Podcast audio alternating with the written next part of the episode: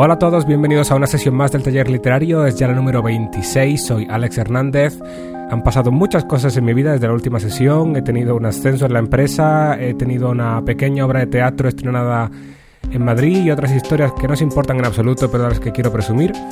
Estuve de vacaciones por primera vez al otro lado del charco y pasando por una librería de Florida me encontré una sección del tamaño de dos estanterías Billy dedicada exclusivamente a escritura creativa. Bueno, o escritura en general, porque muchos de los libros estaban también orientados a escritura eh, en términos de gramática o de ensayo, escritura periodística, etc. Pero una sección de cualquier modo bastante impresionante de la que me traje algunos deberes para compartir con vosotros, como cuatro o cinco libros, el primero de los cuales va a dar pie a la sesión de hoy y a un nuevo bloque que vamos a dedicar a hablar de estilo ese tema tan abstracto, vago y amplio del que siempre me preguntáis y del que habitualmente evito hablar, pues vamos a entrar hoy en un bloque que va a durar no sé cuántas sesiones, pero bueno, empezaremos con una y luego ya veremos a dónde llegamos. Y que, como siempre, espero que sea de vuestro interés. Bienvenidos.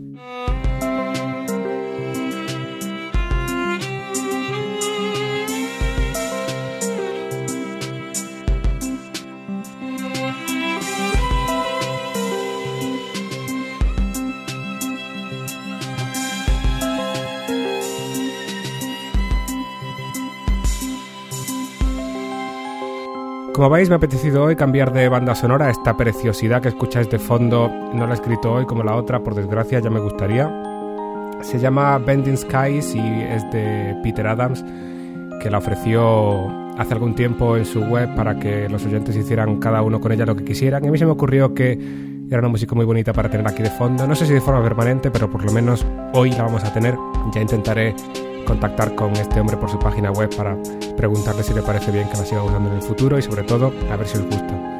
Aprovecho para recomendaros que os paséis por peteradams.com porque sus discos son una preciosidad y prácticamente solo pueden encontrarse en su propia página web, me parece. Aunque quizá alguno de sus álbumes está también en Amazon. Bueno, ya os pondré los enlaces como siempre en la página de referencia de esta sesión número 26.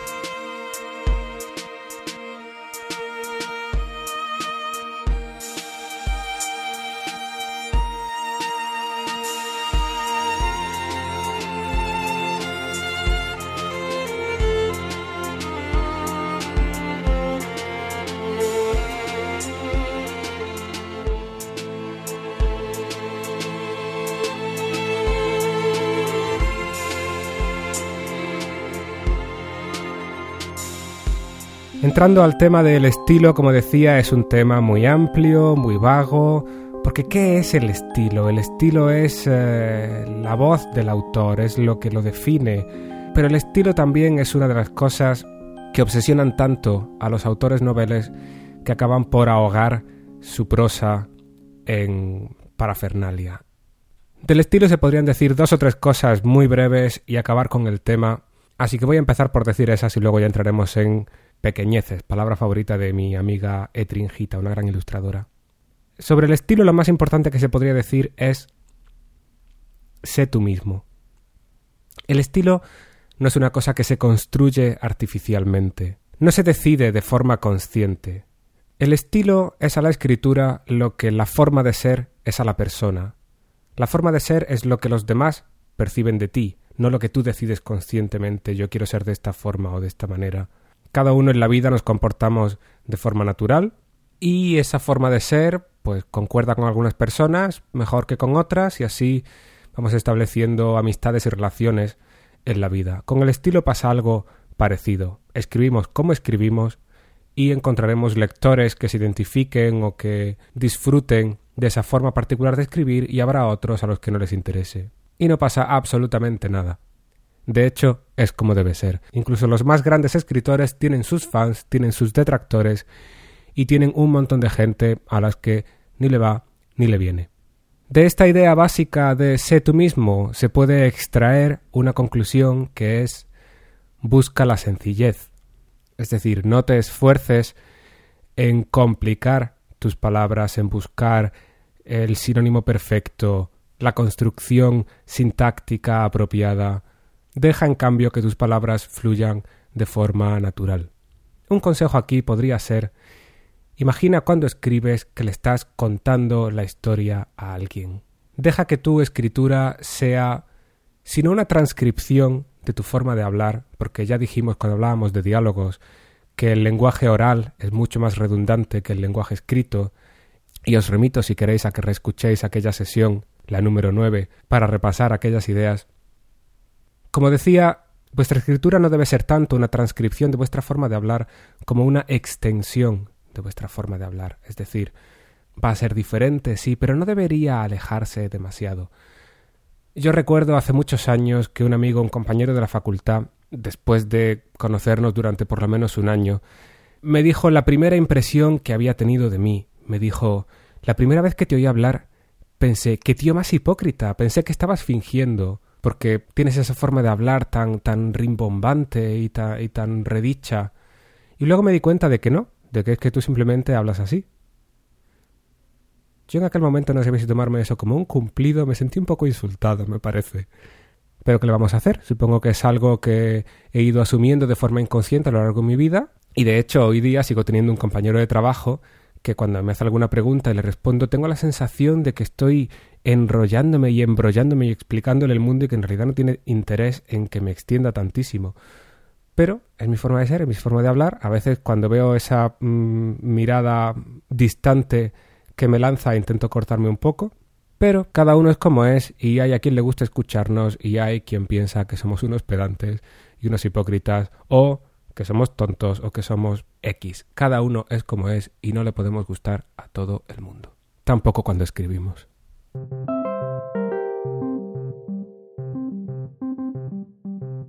Un vicio típico de principiante sería intentar empezar una novela con algo parecido a esto. El astro rey se asomaba al horizonte cuando la chica del pelo dorado abrió los párpados a las primeras luces del alba que se filtraban por el visillo. Es un ejemplo que acabo de improvisar, pero cuyo estilo, sin duda, reconoceréis. Es algo que nos hemos cruzado antes. ¿Cuál es el problema con un comienzo de este tipo? El astro rey se asomaba al horizonte cuando la chica del pelo dorado abrió los ojos a las primeras luces del alba que se filtraban por el visillo. El problema es la artificialidad. El autor aquí está intentando escribir como cree que se debe escribir, es decir, con términos grandes, sin palabras cotidianas y comunes, sino haciendo que todas y cada una de ellas sean especiales. Y ese es el gran error. ¿Por qué decir el astro rey y no decir el sol? Es mucho más fácil y mucho más identificable. ¿Por qué decir el alba y no el amanecer? ¿Por qué decir la chica del pelo dorado y no la chica rubia? ¿Y por qué decir que las luces del alba se filtraban por el visillo en vez de hablar de la claridad que entraba por la ventana?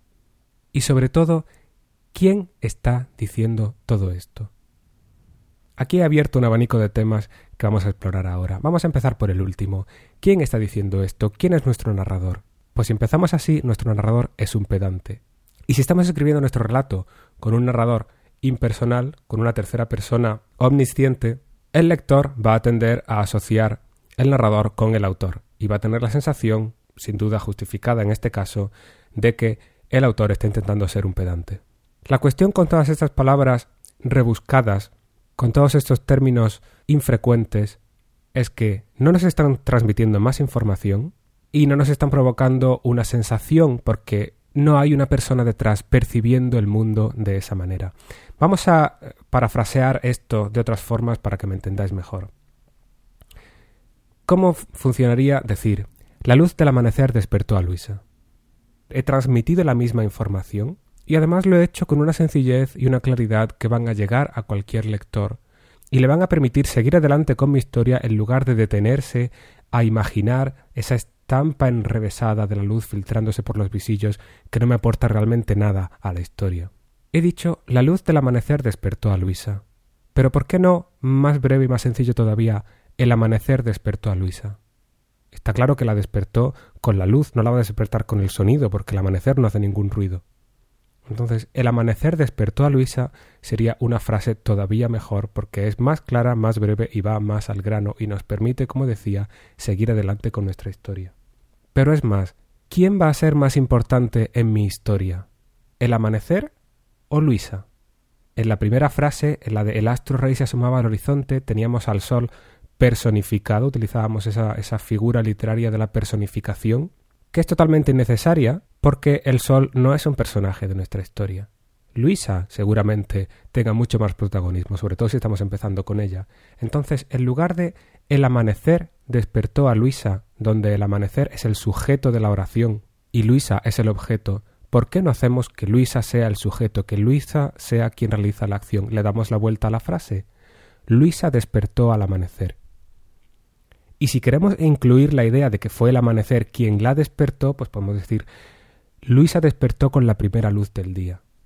O podemos añadir una segunda frase que mencione que se frotó los ojos molesta por la claridad o algo parecido. La cuestión es que ya estamos empezando a ver el mundo a través de los ojos de Luisa, de nuestro personaje, que se siente molesta por esa luz. ¿No es esto mucho más interesante? Pues con esta presentación hemos visto dos variantes distintas que podríamos analizar para hablar de estilo. Uno es la elección de las palabras, esa preferencia, esa tendencia a elegir sol en lugar de astro rey o algún otro sinónimo, abro comillas, literario, cierro comillas. Y por otro lado tendríamos la construcción de las frases, el poner a Luisa como sujeto en lugar de como objeto. De la elección de palabras voy a hablar en una sesión posterior, y hoy voy a empezar a hablar de la construcción de oraciones. Este es un tema que me venía inspirado por uno de los libros que decía al principio que compré en Florida. Se llama It was the best of sentences, it was the worst of sentences.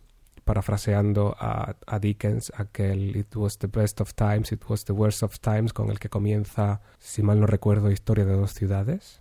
Debería comprobarlo, pero bueno, me voy a dejar guiar por mi instinto, por mi mala memoria esta vez.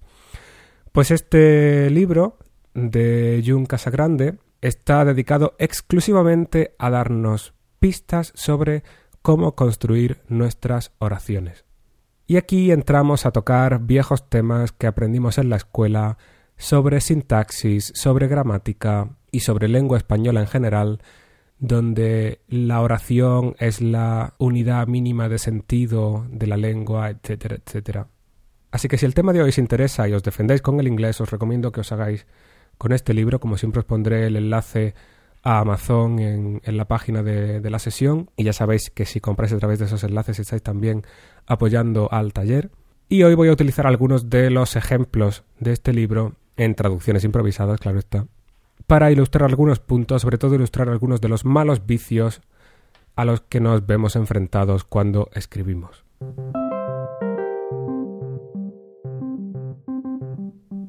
Voy a empezar con un ejemplo problemático de frase subordinada.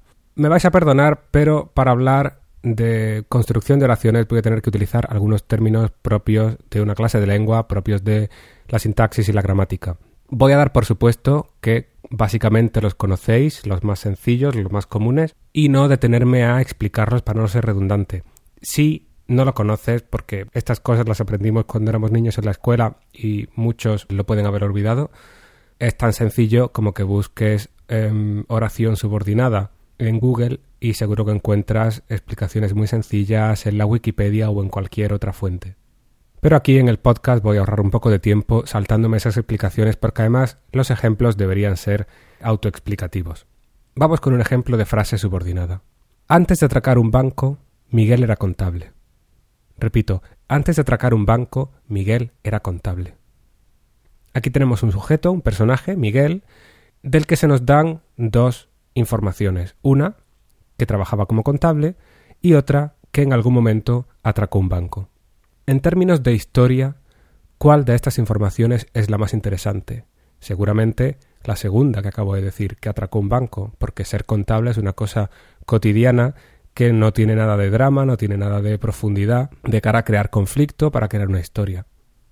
Al poner juntas estas dos ideas, se sugiere una relación de causa-efecto, es decir, él trabajaba con dinero y seguramente después de muchos años de rutina decidió romper con todo y atracar el banco. Esto es una idea quizás subjetiva, pero de alguna forma el tener esas dos informaciones unidas en la misma frase invita a pensar en esa dirección y en cualquier caso el resto del texto seguro que nos aclara la conexión que hay entre una idea y la otra. Pero el problema que tenemos es que la información interesante, el atraco del banco, en la construcción sintáctica es secundaria.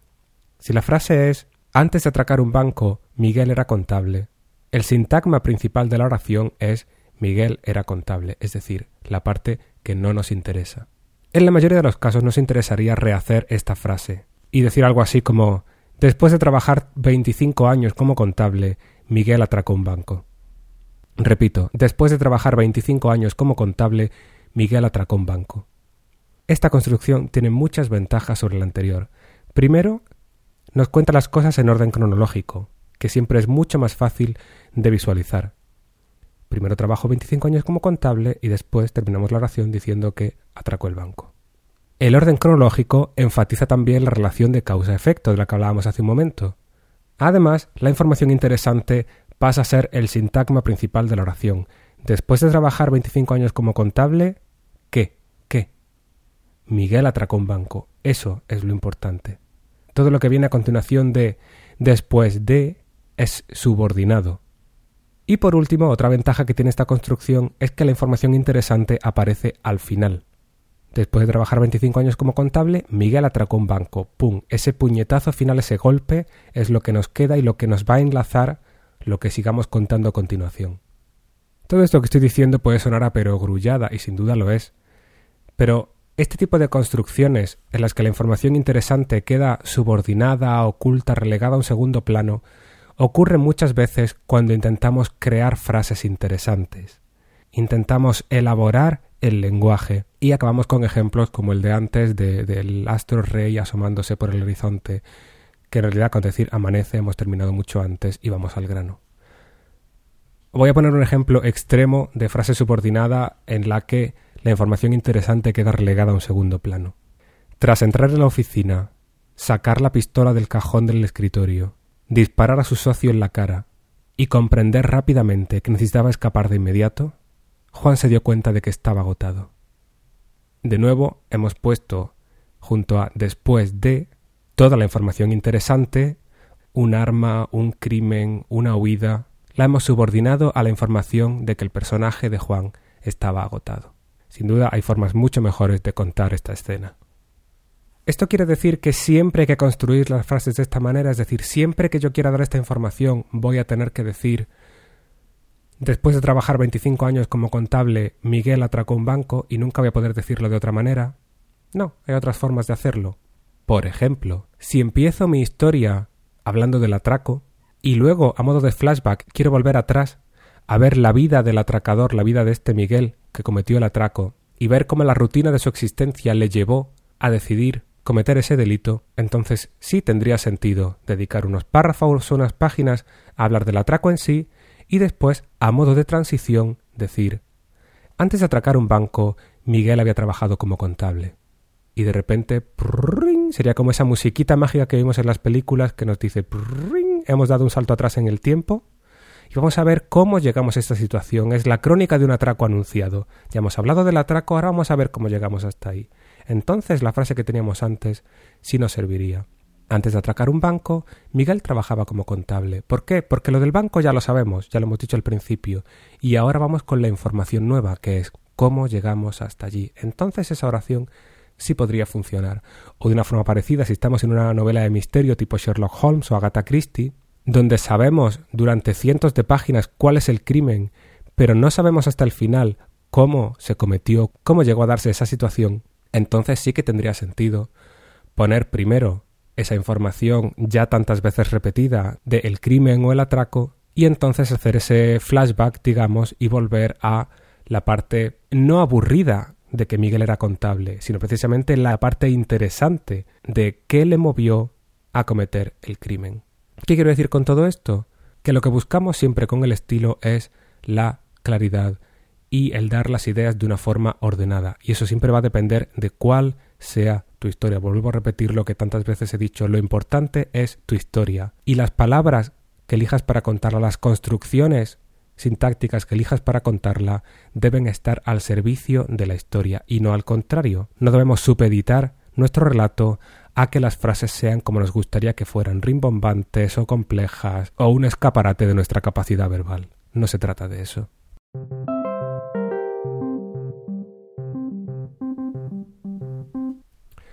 No sé si alguien se habrá fijado que todo el rato he estado diciendo un banco, atracó un banco. Pero ¿qué pasaría si dijera atracó el banco? ¿Supone eso una gran diferencia? Si yo digo, después de trabajar 25 años como contable, Miguel atracó el banco. ¿No da eso a entender que el banco que atracó es el mismo en el que trabajaba como contable? Fijaos cómo una palabra tan pequeña como el artículo nos puede dar tanta información. Imaginaos esta otra frase. María escondió un diario. ¿Qué falla ahí? ¿No, ¿No falla algo? María escondió un diario. ¿Qué diario? ¿Cuántos diarios tiene María? Incluso si es el diario de otra persona, seguiría siendo María escondió el diario de Francisco. Un diario siempre va a ser él, porque siempre es el diario de alguien. Todo esto lo sabemos de forma intuitiva y rara vez necesitamos pararnos a pensarlo. Pero como ya he dicho en alguna ocasión, como escritores nuestro trabajo es hacer consciente lo inconsciente, fijarnos en cómo hacemos las cosas, fijarnos en cuál es la mejor forma de hacerlas y acostumbrarnos a hacerlas bien hasta que vuelva a ser inconsciente, hasta que nos salga de forma natural, por hábito y por costumbre. Cualquiera intuitivamente puede distinguir estas dos frases, cualquiera puede explicar la diferencia entre mira un gato y la otra frase mira el gato. En la primera, mira un gato, evidentemente hay una sensación de sorpresa. Nadie esperaba al gato, nadie lo conoce, es simplemente un gato cualquiera. Quizá a partir de ese momento el gato pasa a formar parte de la historia. Y entonces, una vez que ha sido introducido, ya empezaremos a utilizar el artículo determinado. El narrador podría añadir a eso el gato se acercó por la ventana. ¿Por qué? Porque ya sabemos de qué gato estamos hablando, el que acaba de aparecer. Ahora mismo no hay otro en la historia. Sin embargo, si el personaje dice Mira, el gato, evidentemente se da a entender que ese gato ya es conocido, incluso quizá que lo estaban esperando aparecer. Y si esto es tan intuitivo y tan automático, ¿por qué me paro a mencionarlo? Porque podemos utilizarlo al contar nuestras historias para marcar el punto de vista desde el que las estamos contando. Imaginad que la historia empieza con una mujer que mira desde la cortina de su casa a un coche que se acerca y se detiene delante de su casa.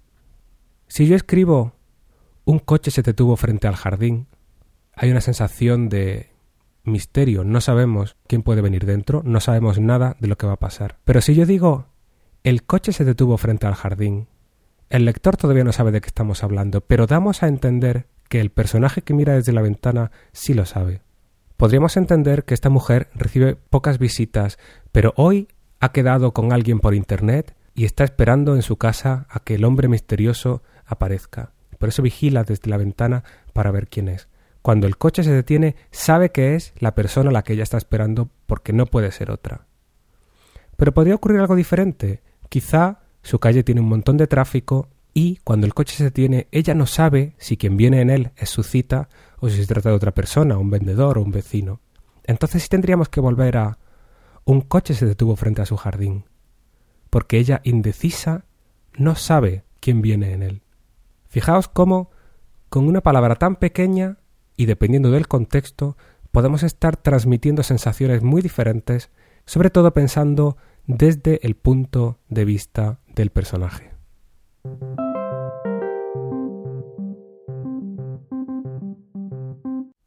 Otro de los vicios que tenemos muchas veces los autores es sobreexplicar las cosas. Imaginaos que estoy escribiendo desde el punto de vista de mi personaje y escribo algo así como Le maté aunque yo no quería porque no me dejó otra opción. Voy a repetir eso. Le maté aunque yo no quería porque no me dejó otra opción. De nuevo tenemos aquí subordinación. Le maté aunque yo no quería porque no me dejó otra opción.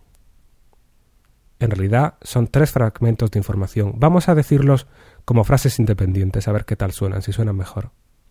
Le maté yo no quería, no me dejó otra opción. ¿No es eso mucho más intenso? ¿No va mucho más al grano? Y sin embargo, ¿no me da la misma información?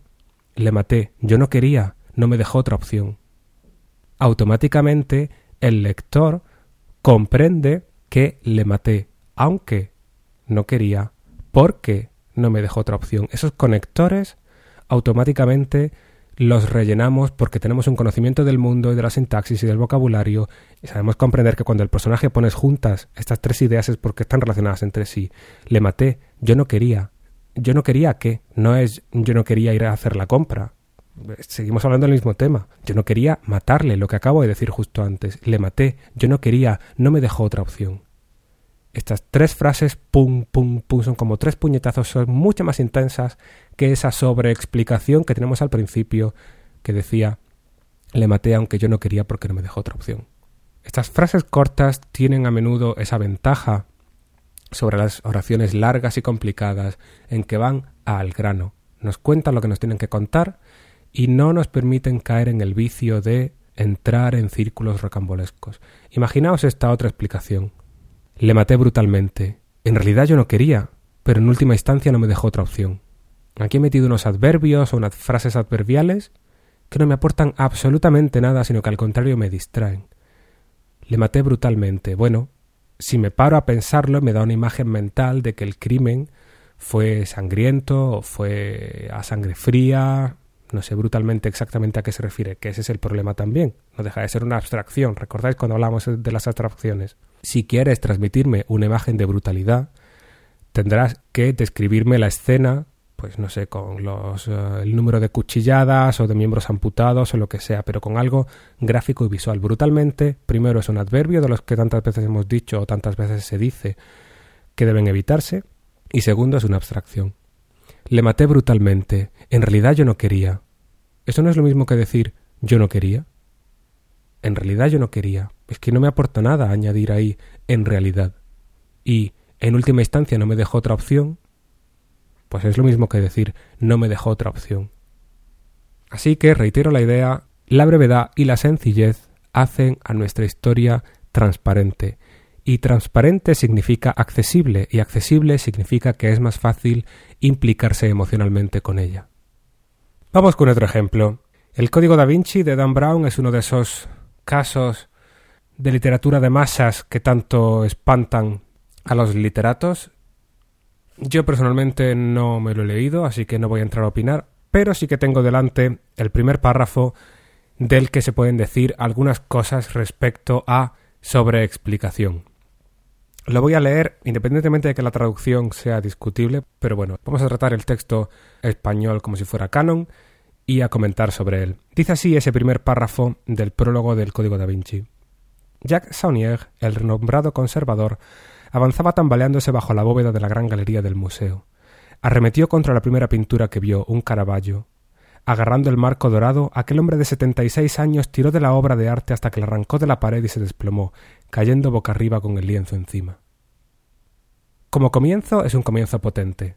Eso hay que decirlo. Hay un hombre, quizá moribundo, por la forma en que se tambalea y cae al suelo, que arremete contra una obra de arte valiosísima en la gran galería de algún museo, lo cual junto a la palabra bóveda nos da una imagen de grandeza.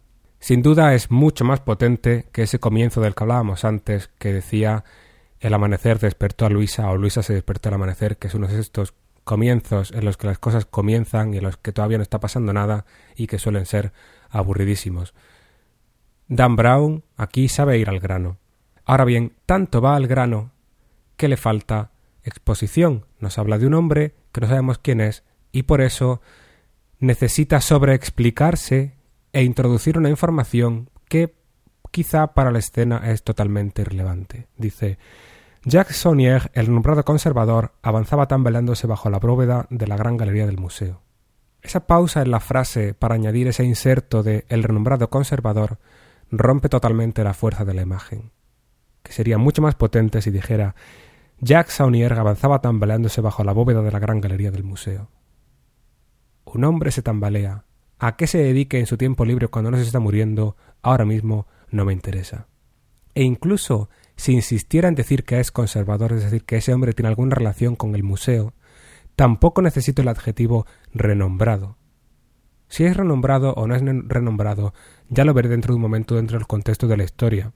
Por ejemplo, cuando alguien le descubra allí tirado y se monta el super escándalo porque es una persona muy importante, no simplemente un visitante que pasaba por allí o un turista.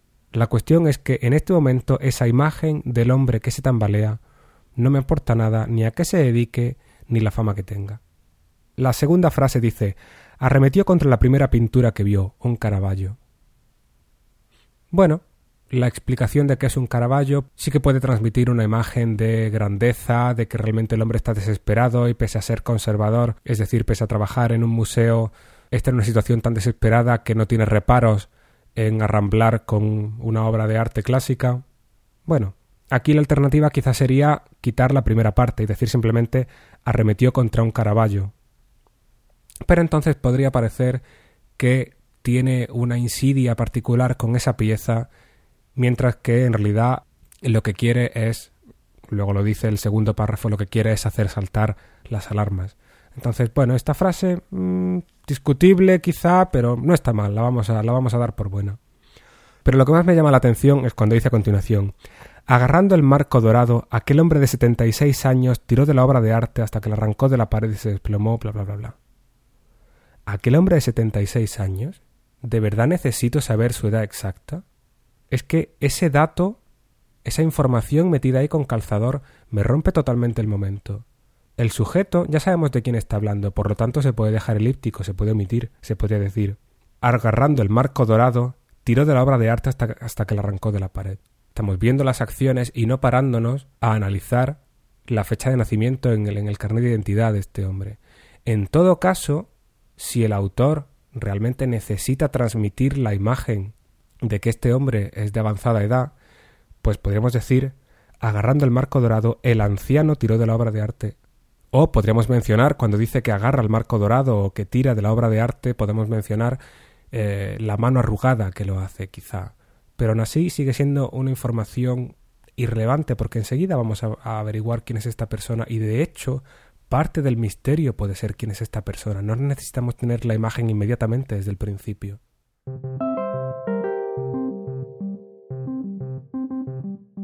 Ahora bien, frente al vicio de sobreexplicar está el problema contrario, el de utilizar solamente vaguedades. Por ejemplo, si yo digo simplemente el hombre cogió el cuadro, no me está diciendo nada ni sobre la persona, ni sobre el objeto, ni sobre la situación.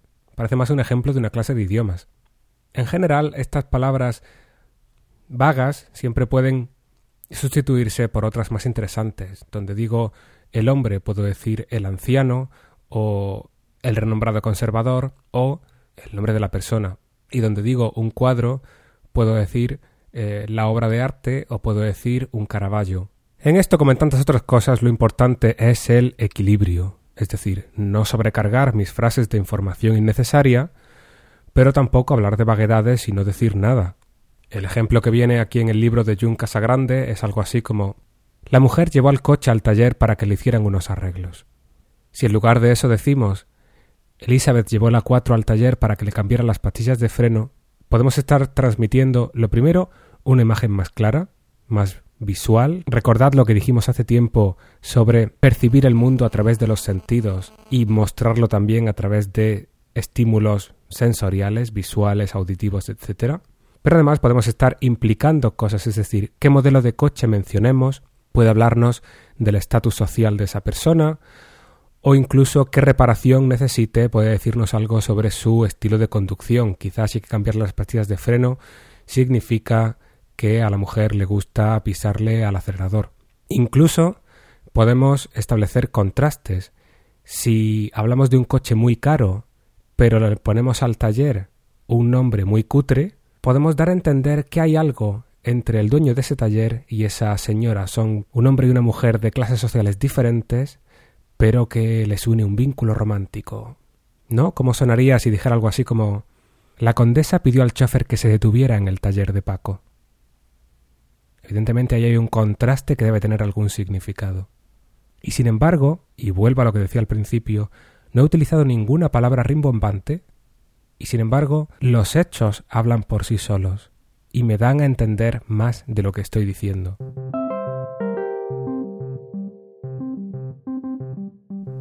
Otra de las manías que nos llevan a escribir frases rimbombantes y redundantes y circulares viene por vicios que encontramos en el periodismo, en las revistas, en notas de prensa, textos que en muchos casos tienden a la grandilocuencia. Hay que tener en cuenta también que el periodismo está sufriendo una crisis grave en estos días, en buena parte gracias a Internet, el acceso a la información está muy extendido. Cada vez se venden menos periódicos, la gente accede a la información a través de Internet, ahí los periódicos son en un 99% gratuitos, hay muy poca publicidad, no hay dinero para pagar a profesionales, todo funciona a base de becarios, las noticias son a menudo un copia-pega de los comunicados de prensa de las agencias de relaciones públicas o las agencias publicitarias o de agencias de noticias. Y lo más triste de todo es que ha desaparecido en muchísimos casos la figura del corrector, del revisor, que comprueba la corrección de los textos y los limpia y los pule. Una profesión que, dicho sea de paso, ejerció durante muchos años esta Jun Casagrande, cuyo libro estoy utilizando hoy. Eso significa que muchas expresiones que leemos habitualmente y que escuchamos en televisión no necesariamente son siempre correctas o no necesariamente son siempre apropiadas para lo que queremos decir. Por ejemplo, una frase típica que suena perfectamente normal sería algo así como uno de los aspectos más destacables de ese parque es el hecho de que tiene ocho fuentes con esculturas. Voy a intentar repetirlo igual porque lo he traducido sobre la marcha. Uno de los aspectos más destacables de este parque es el hecho de que tiene ocho fuentes con esculturas. Es una frase muy común en periodismo, pero que en realidad, en una descripción literaria y en el propio texto periodístico, debería decir simplemente el parque tiene ocho fuentes con esculturas. El simple hecho de que lo estemos diciendo ya lo está destacando el parque también tendrá rosales y árboles, pero si no nos paramos a mencionarlos es porque no son destacables. El texto de por sí se supone que destaca aquello que es interesante y lo trivial ni lo menciona. Pero además es que el lector también tiene derecho a decidir si que el parque contenga un cierto número de estatuas o de fuentes con esculturas es destacable o no. Otro ejemplo. París es una ciudad en la que nieva a menudo. Ya sé que París es una ciudad, no hace falta que me lo digas. Dime simplemente, en París nieva a menudo. O si estamos hablando, por ejemplo, de un personaje. Ernesto es un hombre que sabe trabajar duro. Ya sé que Ernesto es un hombre. No me digas Ernesto es el tipo de hombre que sabe trabajar duro. Dime, Ernesto trabaja duro. A no ser que el objeto de lo que me estás diciendo, el objeto de lo que el narrador quiere contarme, no se refiere tanto a Ernesto, sino a ese tipo de hombres. Entonces Ernesto sería solo un ejemplo y lo que está haciendo el narrador es tipificar a una serie de personajes y hacer que Ernesto sea alguien del montón y está haciendo una especie de análisis social. Entonces sí podemos decir, Ernesto es un ejemplo del tipo de hombre que pa, pa, pa, y entramos en una especie de análisis social. Pero eso es un comentario, eso no es ficción, eso no es narrativa. Es un pequeño paréntesis, es una disquisición ¿Qué se va por otros derroteros? Si lo que quieres es contar la historia al personaje, di que trabaja duro, o incluso quizá ni lo digas, simplemente muéstramelo. Cuéntame a qué hora se levanta, las cosas que hace durante el día y lo cansado que se acuesta por la noche. Este tipo de circunloquios verbales son un vicio muy difícil de quitar. Fijaos que acabo de decir este tipo de circunloquios verbales en lugar de decir estos circunloquios verbales. Y en la lengua hablada pasa más o menos desapercibido. Pero en la lengua escrita, que es tan concisa y que va al grano, estas redundancias son totalmente innecesarias. Otra cosa sería que me quisieras decir Miguel es el tipo de contable que acaba cogiendo una escopeta y atracando un banco. Para empezar, ¿por qué has metido la palabra contable? No has dicho Miguel es el tipo de hombre. Ya sé que Miguel es un hombre, porque Miguel es un nombre masculino. Ahora, si me dices Miguel es el tipo de contable, entonces al menos me estás dando una información nueva. Y si me lo estás tipificando, como diciendo que muchas personas que tienen trabajos rutinarios acaban cometiendo alguna locura. Pues este tipo de texto, la verdad, es muy Palaniuk, y yo no voy a corregir la plana Palaniuk porque escribe una prosa fantástica. Pero si te encuentras en tus textos, cuando estés revisando alguna construcción de este tipo, analiza al menos que ese nombre que repite el sujeto del que estabas hablando aporta alguna información. No me digas París es una ciudad o París es un lugar. Todas esas cosas ya las sé. No me digas Miguel es un hombre, di Miguel es un anciano que, o Miguel es un contable que, o Miguel es el tipo de contable que utiliza esa construcción redundante para al menos aportar alguna información adicional.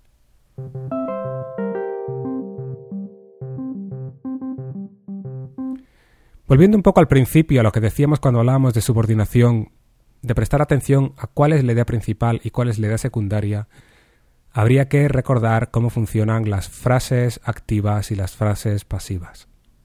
La frase activa sería el monstruo devoró a Victoria y la frase pasiva sería Victoria fue devorada por el monstruo. En la frase pasiva, el objeto de la acción pasa a ser el sujeto sintáctico de la oración, pasa a estar al principio, Victoria no realiza la acción de devorar, sino que es el objeto de la acción de devorar. El verbo pasa a estar en forma pasiva, Victoria fue devorada, y quien hace la acción pasa a ser un complemento introducido por por. Victoria fue devorada por el monstruo. Es el monstruo quien devora, pero lo tenemos al final. Recordáis cómo funciona, ¿verdad? Estos dos ejemplos, el monstruo devora Victoria o Victoria fue devorada por el monstruo, pueden funcionar ambos dependiendo un poco del contexto. Pero hay otros ejemplos donde está muy clara cuál debe ser la construcción que utilicemos.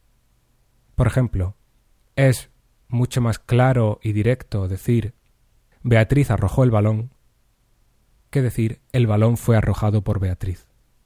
Esta segunda frase solo tendría sentido si el balón rompió una ventana, sabemos que se cometió la acción, y llevamos tiempo buscando al causante o la causante del destrozo, entonces sí queremos tener una construcción que deje al final la respuesta a nuestro enigma. El balón fue arrojado por Beatriz. Pero esto, como decíamos al principio, es un ejemplo de una situación, de un contexto en el que tenemos el efecto y estamos buscando la causa. Entonces sí invertimos la oración utilizando en este caso una construcción pasiva. Pero en la mayoría de los casos queremos contar las cosas en orden de la forma más sencilla, plana y directa posible, contando las cosas en orden cronológico y con la relación causa-efecto. Victoria arrojó el balón, coma, destrozando la ventana. O al arrojar el balón, Victoria destrozó la ventana. En general, en la mayoría de los casos, la voz activa siempre es preferible, porque nos da al sujeto de la acción como sujeto de la oración, es decir, a quien la realiza va justo antes del verbo y esa es, digamos, la forma lógica de pensar. Las formas pasivas, sin embargo, tienen también su utilidad, por ejemplo, cuando quien realiza la acción no tiene ninguna importancia. Si yo digo, Meryl Streep es considerada una de las mejores actrices de su generación, el verbo es considerada está en forma pasiva, no es Meryl Streep quien considera, no es quien realiza la acción, sino es el objeto de la acción, de ser considerada. Ahora, ¿quién la considera una de las mejores actrices de su generación? Es una vaguedad, puede significar el público o los espectadores o la gente. No tiene mucha importancia. Si estamos escribiendo un ensayo, un texto científico donde los datos deban ser contrastados, quizá decir que el economista Marcos Fernández está considerado uno de los expertos en su campo, dependiendo del contexto, podría requerir una aclaración de quién lo considera así o por qué, qué, ha publicado, qué teorías ha lanzado que, que hagan su trabajo destacable. Como veis, el contexto siempre es quien determina cómo debemos escribir nuestro texto. ¿Qué tiene más fuerza? ¿Decir el policía disparó al ladrón? Y si queréis metemos aquí el nombre de policía y el del ladrón o bla bla bla bla como queráis, por concretar y no ser abstracto como antes. Pero bueno, vamos a centrarnos en el ejemplo. ¿Qué tiene más fuerza? ¿El policía disparó al ladrón o el ladrón fue disparado por el policía? De repente la frase pasiva parece como que pierde toda la fuerza, ¿verdad? Es una frase más larga que rompe el orden cronológico. En definitiva, es rimbombante.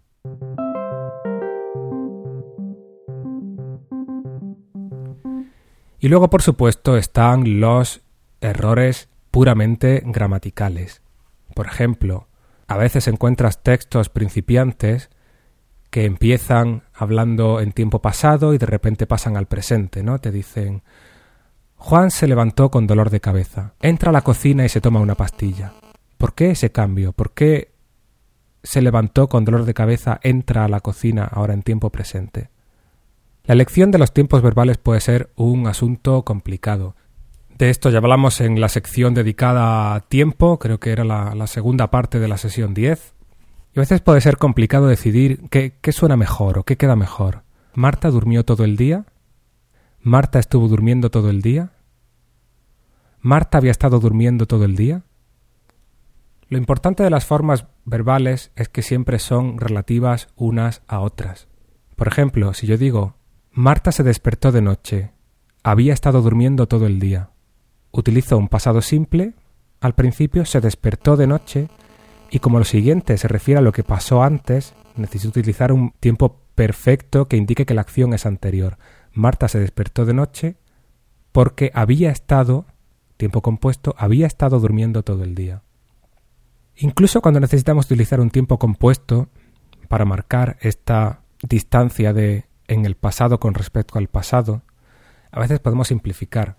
Por ejemplo, si yo quiero decir dos frases, Marta había estado durmiendo todo el día, había estado soñando con dragones y caballos. Quizá en la segunda frase no necesito repetir la forma verbal completa, había estado durmiendo, había estado soñando. Una vez que esa primera forma verbal me ha situado en el pasado, Marta había estado durmiendo todo el día, en la segunda frase, donde ya tengo un marco temporal, quizá puedo decir soñó con dragones y caballos, porque por el contexto entiendo que soñaba mientras dormía y no a continuación, y me da una construcción sintáctica mucho más sencilla, mucho más legible. Este tipo de cambio en el tiempo verbal está perfectamente justificado. Ahora bien, ejemplos como los que decíamos antes, en los que el autor intenta escribir la obra en tiempo presente y de repente se le escapa algún verbo en pasado, pues no funciona. De hecho, creo que ya lo mencioné. Em, pasaba algo así en una obra de Murakami, en una novela de Murakami. ¿Cuál era? ¿Os acordáis vosotros? Lo dijimos ya hace tiempo. Y si mal no recuerdo, había sido un problema no del autor, sino de la traductora, que, más acostumbrada a leer ficción en pasado que en presente, a pesar de traducir la obra en presente de Murakami, de vez en cuando se le colaba algún verbo en forma pasada. Pues con esto hay que tener cuidado. Como hay que tener cuidado con muchas otras cosas, pero estos ya son problemas sintácticos y no de estilo, que es de lo que estamos hablando. Os voy a poner un último ejemplo de, error que cometemos a veces, aunque sea un poco salirme del tema. Imaginaos que yo digo, pensando en Estíbaliz, el pie de Nacho acabó en un charco. ¿Eh? Repito, pensando en Estíbaliz, el pie de Nacho acabó en un charco. Esa frase introductoria, ese pensando en Estíbaliz, se supone que se refiere al mismo sujeto que la frase principal. El problema es que el sujeto de la, frase principal no es Nacho. El sujeto de la frase principal es el pie de Nacho, que es el que acabó en un charco. Entonces, ¿es el pie de Nacho el que estaba pensando en Estíbaliz? No, era Nacho. Ahí tenemos uno de estos ejemplos de frases erróneas que suenan bien, eh, parecen un tipo de construcción correcta, pero la estamos utilizando mal. Eso habría que parafrasearlo y decir Pensando en Estíbaliz, Nacho acabó pisando un charco. O pensando en Estíbaliz, Nacho pisó un charco. Y hacemos a Nacho el sujeto de la oración para que, pensando en Estíbaliz, haga relación al sujeto correcto. Es como si digo, corriendo en tacones el perro era imposible de alcanzar. Pero no era el perro el que iba corriendo en tacones. Era quien, quien le intentaba alcanzar. El sujeto es la persona que corre. Habría que decir, corriendo en tacones no pudo atrapar al perro. Entonces, quien corre en tacones es quien no puede atrapar al perro. El sujeto de ambos sintagmas es el mismo. En fin, no pretendo hacer de la sesión de hoy una clase completa de gramática, solo quería lanzar algunos ejemplos de malas prácticas y de sus posibles soluciones. El tema evidentemente da para mucho y espero que si tenéis cualquier duda concreta de este tipo de cómo decir una frase determinada, cómo transmitir una cierta información en una escena concreta, me escribáis utilicéis el formulario de contacto para que podamos resolver esas dudas en las siguientes sesiones dedicadas a estilo. Por hoy solo quiero transmitir esa idea general de que muchas veces menos es más, la sencillez y la claridad son importantes y tu estilo como autor no te lo va a dar cuanto pienses en la palabra correcta, en la construcción elaborada, el estilo no se construye en cada frase, el estilo no se construye ni siquiera en cada novela, en cada obra, en cada relato. El estilo va a ser algo que alguien descubrirá sobre ti cuando haya leído varias de tus obras y dirá, tiene un estilo limpio, o tiene un estilo interesante, o tiene un estilo pam. Pero no te corresponde a ti elegir tu estilo, va a ir surgiendo solo. Así que dedícate a contar tu historia. De todas formas, como digo, si hoy hablábamos de la construcción de frases, en la próxima sesión hablaremos un poco sobre la elección de vocabulario, un tema que hemos tocado de pasada también anteriormente, porque siempre las cosas que hablamos están relacionadas entre sí. Y si recordáis, cuando hablábamos de personajes y de narradores, ahí ya había mucho que apuntaba hacia el estilo que debes utilizar, ¿no? La, la voz de tu narrador, la voz de tu personaje debe encajar con el tipo de vocabulario que usa, con el trasfondo de referencias culturales que puede conocer, etc. todo eso lo hablaremos un poco más en profundidad en la próxima sesión. Y crucemos los dedos para que sea pronto. Os dejo con Peter Adams. Un abrazo.